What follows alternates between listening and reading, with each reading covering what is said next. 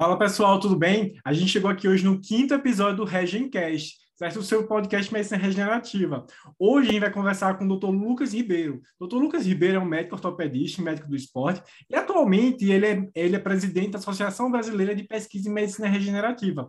O tema que a gente escolheu para falar com o Lucas é um tema que ele manja muito, e é um interesse que a gente estava esperando muito também. É sobre preparo do solo. A gente sabe que preparo do solo é preparar o paciente para colher e receber um ortobiológico, mas nada melhor do que uma pessoa que é especialista nisso e manja muito tempo dar aula para a gente para falar o que é isso, né?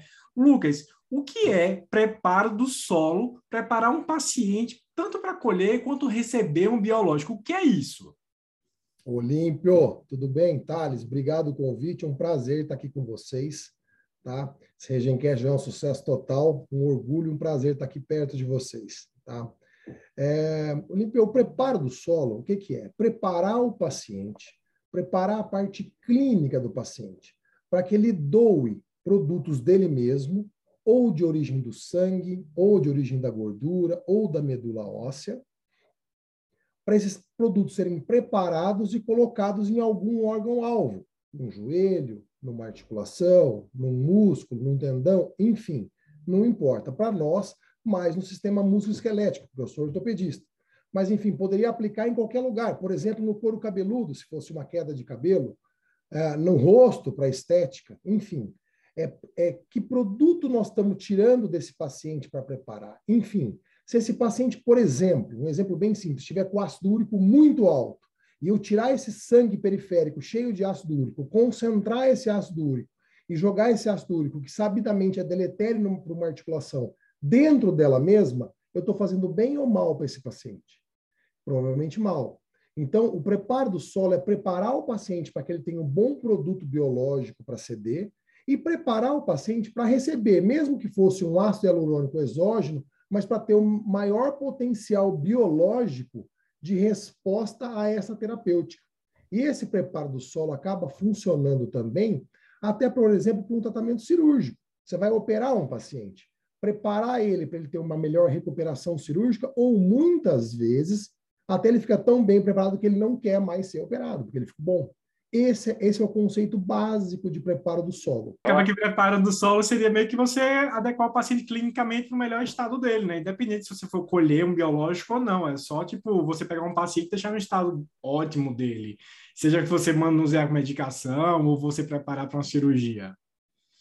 Exato. É esse é otimizar é colocar esse paciente no melhor estado fisiológico que você possa colocá-lo com segurança e que o paciente tope também. Então, são vários os critérios que a gente, que a gente tenta abordar, né? alguns básicos, outros menores, depois mais para frente, mas para conseguir adequar esse paciente e melhorar esse potencial biológico para doação de material biológico para infundir nele mesmo ou até para receber uma terapêutica, seja ela qualquer qualquer uma. É, na regenerativa tem alguns termos, né? Que nem esse preparo do solo e um outro termo é meta-inflamação. Não necessariamente na regenerativa, mas pensando agora sobre meta-inflamação e dor articular, né? Que nem tentando juntar os pontos. É, meta-inflamação, dor articular e preparo do solo. Comenta um pouquinho também para nós, por favor, como que seria essa meta-inflamação e como que o preparo do solo que a gente acabou de conversar eles podem um atuar, né, otimizar um ao outro, assim. Essa é uma questão fundamental. Quando o paciente não está bem preparado, ele clinicamente não está bem, principalmente no quesito da obesidade, do excesso de gordura corporal ou da inflamação intestinal, está comendo alimentos que criam aquela síndrome da permeabilidade intestinal, a leak gut, ele aumenta a produção de citocinas inflamatórias. O que são essas citocinas inflamatórias? É o WhatsApp, é o que faz um, um, uma célula branca conversar com outra, nossa célula de defesa. Quando você cria essa bagunça, você inflama o paciente. Não é aquela inflamação de uma dor de garganta, de uma unha encravada, que fica vermelho com pus, que é mediado por prostaglandina. É uma inflamação mediada por essas citocinas, por essas interleucinas inflamatórias. E isso acontece muito quando a gente está com uma, um pouco mais de obesidade, com excesso de gordura corporal, e quando tem é, uma permeabilidade intestinal para determinados alimentos. Está né? Tá comendo alimento muito inflamatório. E essas citocinas, elas vão aumentando no sangue. Nós temos um sistema de tamponamento para tentar resolver isso. Quando extrapola o nosso, o nosso sistema tampão, essas citocinas vão lá num órgão-alvo teu, que geneticamente você é predisposto, e vão at atacar. Se você é predisposto a ter uma catarata, vai piorar a sua visão. Se você é predisposto a ter uma artrose, vai piorar a articulação. Se você é predisposto para ter uma tendinopatia, vai ter uma tendinite. Então, o controle dessas citocinas é fundamental. E a gente parte sempre do marco zero, que é diminuir a gordura corporal e diminuir a insulina. Esse é o principal marcador que nos incomoda. A insulina, ela é normal de 1 a 23, mas ela não é boa de 1 a 23. Ela é boa menor do que 6. Acima de 6, ela já está nos causando problema. E o que mais sobe a insulina é o excesso de gordura corporal e a dieta muito rica, muito rica em açúcares e carboidrato de altíssimo índice glicêmico. Os carboidratos não são ruins, mas o consumo em excesso e de alimentos, por exemplo, o arroz branco, né, tem um índice glicêmico muito alto, comer em excesso, isso vai aumentando a sua insulina. Esse é um fator primordial. E o outro fator primordial para articulação é o ácido úrico. Quando você está aumentando muito o ácido úrico, ele vai também destruir tanto o tendão quanto cartilagem, atacar a articulação, a membrana sinovial. E esse ácido úrico vai subir também com uma dieta inadequada, uma, tem uma doença reumatológica, que é o mau me mecanismo das purinas, né, a gota, ou pelo próprio, pela subida do ácido úrico, por exemplo, por excesso, excesso de, de, de frutose. Tomar muito suco de fruta também sobe o ácido úrico. Então, esses são dois critérios assim básicos, mas assim, é a base de uma pirâmide para a gente conseguir diminuir essas citocinas inflamatórias, diminuir o ácido úrico diminuir a insulina. Esses são dois marcadores importantes para nós no preparo do solo, no combate a essa meta-inflamação. Ô Lucas, vou puxar um pouco para o meu lado aqui, que é falar um pouco de dor. A gente sabe que na cronificação da dor, além desse processo inflamatório periférico, você falou de uma lesão e persistência da inflamação local, e ele leva também a aumento de hormônios, como o cortisol, e esse aumento de hormônios leva a uma coisa chamada neuroplasticidade, né? Você consegue ativar as células da micróglia lá e vai persistir esse estímulo que vira uma alça de um loop constante, né? Vai ser esse estímulo, é, reincidência, estímulo, reincidência. Se, mas a gente nunca pensa na dor que o metabolismo pode afetar isso ou possa interferir no preparo do solo do paciente e até, através de uma intervenção mesmo metabólica eu consigo tipo é, diminuir esse processo, tentar frear ou até mesmo não fazer que ele desencadeie. Então você acha que eu consigo é, interferir no paciente em algum momento, diminuir, tipo, controlar esse cortisol, fazer esse preparo de solo só metabolicamente ou mudança de estilo de vida ou tudo mais? Como é que eu consigo fazer isso? Você, na sua opinião?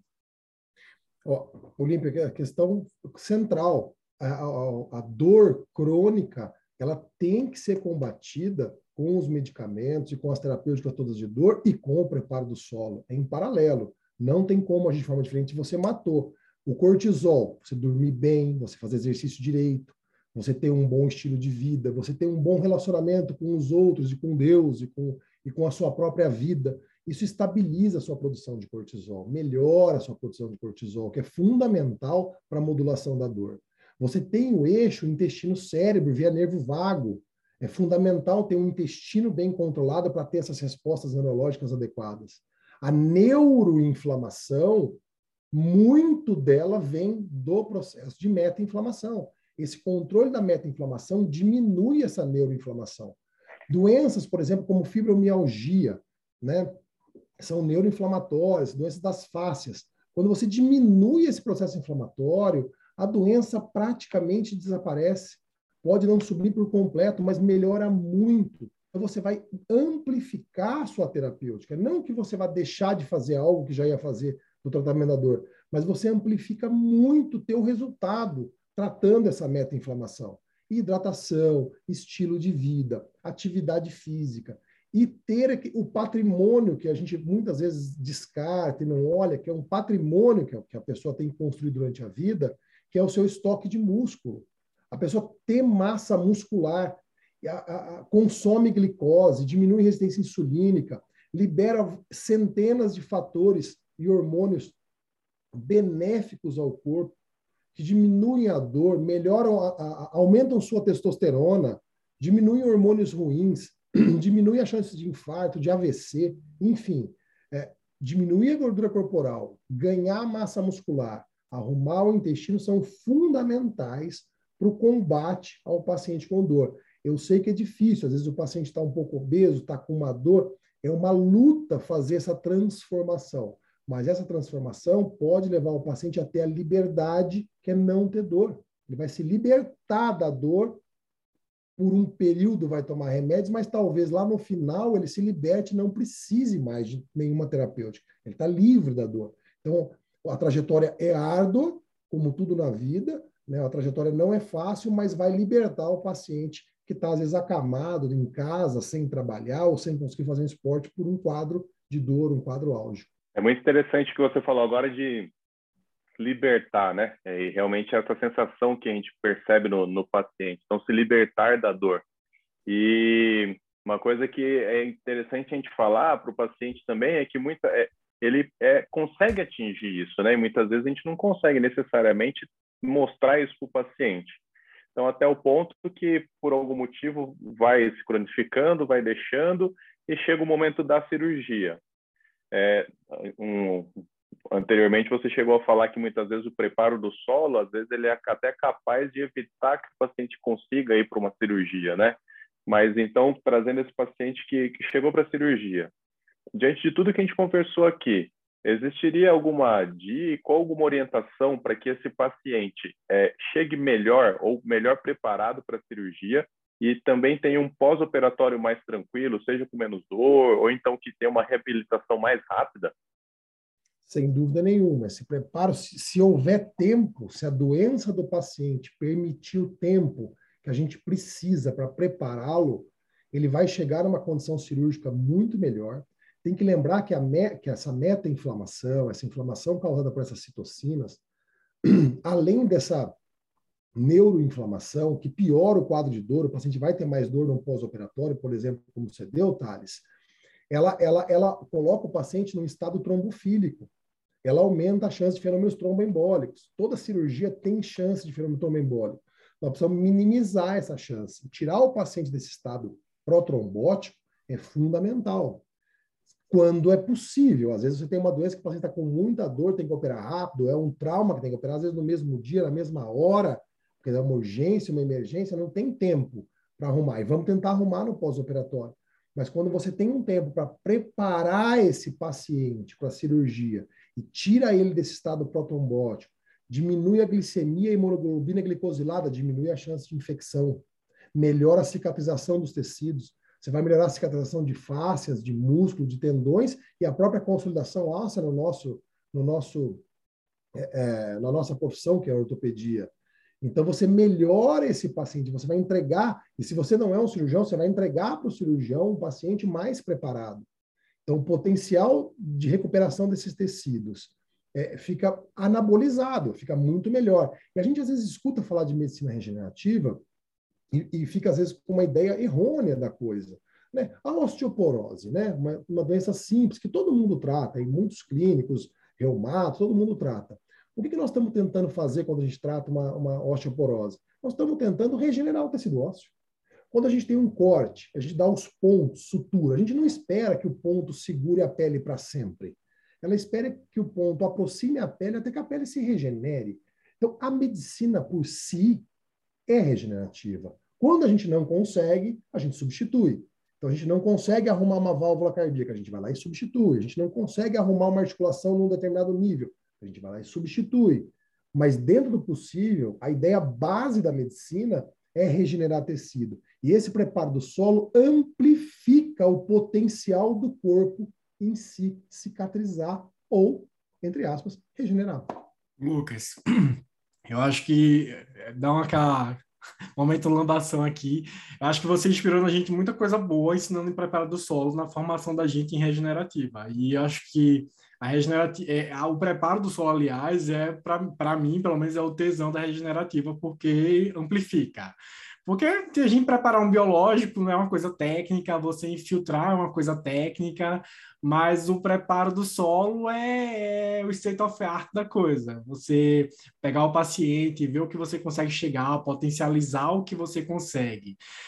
A gente que está começando, quem está escutando, que está começando na regenerativa é curioso nisso. Você podia dar três coisas básicas que a gente tem que prestar atenção e intervir no paciente. O que é que a gente, três coisas que a gente tem que pensar assim rápidas e eu vou pegar o paciente hoje, eu quero deixar ele no estado ótimo para eu preparar, para eu produzir alguma coisa para ele, tratar ele e ter um resultado bom, efetivo. O que você diz para a gente nisso?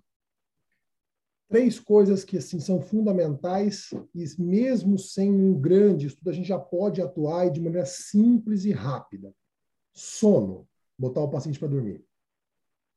Hidratação, paciente com um rim normal de 30 a 50 ml por quilograma dia, o mínimo, e baixar a insulina. Sem insulina baixa, nós não vamos em lugar nenhum. Então, entrar com o paciente, por exemplo, com uma dieta tipo jejum intermitente, come durante 8 horas e não come durante 16, é um tipo de jejum intermitente, tirando carboidratos simples, açúcar simples. E, se necessário, entrar com algum medicamento hipoglicemiante, como glifage, um Ozempic, enfim, dentro do conhecimento de cada colega. Baixar a insulina, hidratar e regular o sono nós começamos a preparar o solo. Essa, esses três, para mim, são a base do alicerce que nós vamos construir todo o preparo do solo até chegar em filigramas lá em cima, de regulagens hormonais, por exemplo. Mas sem essa base, a gente não vai a lugar nenhum. Excelente. São três pontos que eu sempre gosto de voltar para o básico, assim, né? Pô, sono e hidratação, em teoria é básico, mas é difícil a gente fazer, né? E aí, tendo o preparo do solo bem feito, diminui muito a chance de chegar lá no centro cirúrgico e vir o Olímpio e querer cancelar a cirurgia, você não acha? Dá uma ganchada lá. É, acho que é, basicamente é isso. Então, a gente gostou muito de trazer eh, você aqui, uma pessoa que, igual o Olímpio falou, influenciou bastante a formação, né, em vários aspectos, especialmente nessa questão do preparo do solo. Uhum. E, pessoalmente, né, uma pessoa que eu gosto muito, me identifico muito, a gente já teve várias conversas, e hoje eu estou aqui é muito, é muito a, a fruto disso, não? então agradeço muito. E acho que é basicamente isso que a gente queria conversar. Não sei se o Olívio quer acrescentar alguma coisa. Eu só acho que é um assunto infinito. Por mim, eu falo, falo, falo, falo. Eu já dei algumas aulas de biológico para anestesista, para quem faz dor. E quando chega a parte de preparo do solo, é aquela que eu ancoro e quero ficar lá, tipo, falando, falando, falando, porque virou meu tesão de fazer a coisa hoje em dia. Tipo, para mim é o que muda de verdade. Acho que a terapia é a terapia, beleza, vai funcionar, vai, porque é bom, a gente sabe que é bom, tem mil trabalhos que mostram que é bom, mas com solo ruim, velho, não funciona. E e por isso que a gente queria muito chamar você, era um convidado que era essencial para a gente. E vai estar tá vindo uma sequência muito boa de episódio da gente, o seu, tipo, é um, um episódio que a gente queria muito que chegasse agora. Então, muito obrigado por ter aceitado, ter participado. Foi uma conversa bem curta, mas pelo menos aguça muito a curiosidade de quem está escutando e ir atrás, que é o principal que você aprende estudando mesmo. Sem dúvida, eu estou orgulhoso de estar aqui, estou feliz, estou disposto a voltar sempre que puder colaborar com qualquer coisa é, é, esse preparo do solo, as terapias biológicas são maravilhosas. Vocês sabem que eu sou apaixonada por esse preparo do solo. E uma coisa que eu, que eu sinto, assim, eu, eu, eu trabalho já, ah, eu estou formado há 20 anos, né? E, e, nesses 20 anos de formado, eu sempre trabalhei, eu sempre trabalhei na formação de novos médicos, principalmente em residência. Algum tempo na universidade, muito tempo na residência. E eu comentei com vocês, Olímpio e Thales, vocês, para mim, é a visão do médico moderno. Vocês vêm com uma nova mentalidade, jovens, jovens médicos de cabeça absolutamente transformada. Vocês estão atuando na, na base, no âmago da saúde do paciente. Muito diferente do treinamento técnico, como você falou, de infiltrar uma coisa, de realizar uma anestesia, de, fazer, de realizar uma prótese. Todas as funções são maravilhosas e importantes. Mas esse modo de enxergar o paciente, como, como um irmão, como uma pessoa que está na sua frente, que você quer mudar a vida da pessoa, na qualidade de vida, o som, na hidratação, potencial de regeneração dos seus tecidos, vocês estão agindo na existência dessa pessoa de forma objetiva e direta. É, vocês têm o formato do médico moderno, na minha opinião. Esse é o médico moderno. Vocês entendem de tecnologia, vocês têm a formação de cadeiras básicas da medicina perfeita e vocês estão buscando integrar essa medicina integrativa para integrar todos os sistemas do paciente e atuar no que fez causar a doença para que ela não retorne ou para que, no mínimo, ela seja tratada da melhor forma possível. Vocês estão de parabéns, tão jovens e começando com tanta experiência já, apesar da, da tenridade, e, e prontos para entrar no mercado de uma forma muito efetiva. Vocês vão salvar e melhorar a vida de muita gente, muito mais do que eu, eu tenho certeza absoluta disso. Parabéns para os dois, continue na jornada, como estão vindo. Poxa, muito obrigado. É, é, muito bom, né? Muito prazeroso ouvir isso. A gente sabe que a jornada não é fácil, mas a gente acredita muito nessa medicina aí que você comentou. Então, realmente é muito prazeroso. E aí, para amarrar, então, é, quem quiser saber um pouquinho mais do seu trabalho, te encontrar, seja na clínica ou te acompanhar em algum lugar, como faz quem quiser procurar algum contato seu, só para deixar o pessoal? Ah, aqui eu, eu, eu, atendo aqui em São Paulo, meu consultório é em São Paulo, aqui na logo à frente do Sírio Libanês, né? E eu tenho um Instagram, que é Lucas Leite Ribeiro, é meu nome também, é bem simples de achar. E, e, e tenho contato de vocês da Regencast, qualquer um pode entrar em contato aí. Nós estamos sempre à disposição de todos. Lucas, muito obrigado. E fica aí. E a galera, é só seguir a gente aí e checar o próximo episódio da gente que é com o Lucas. E vamos aí. Obrigado.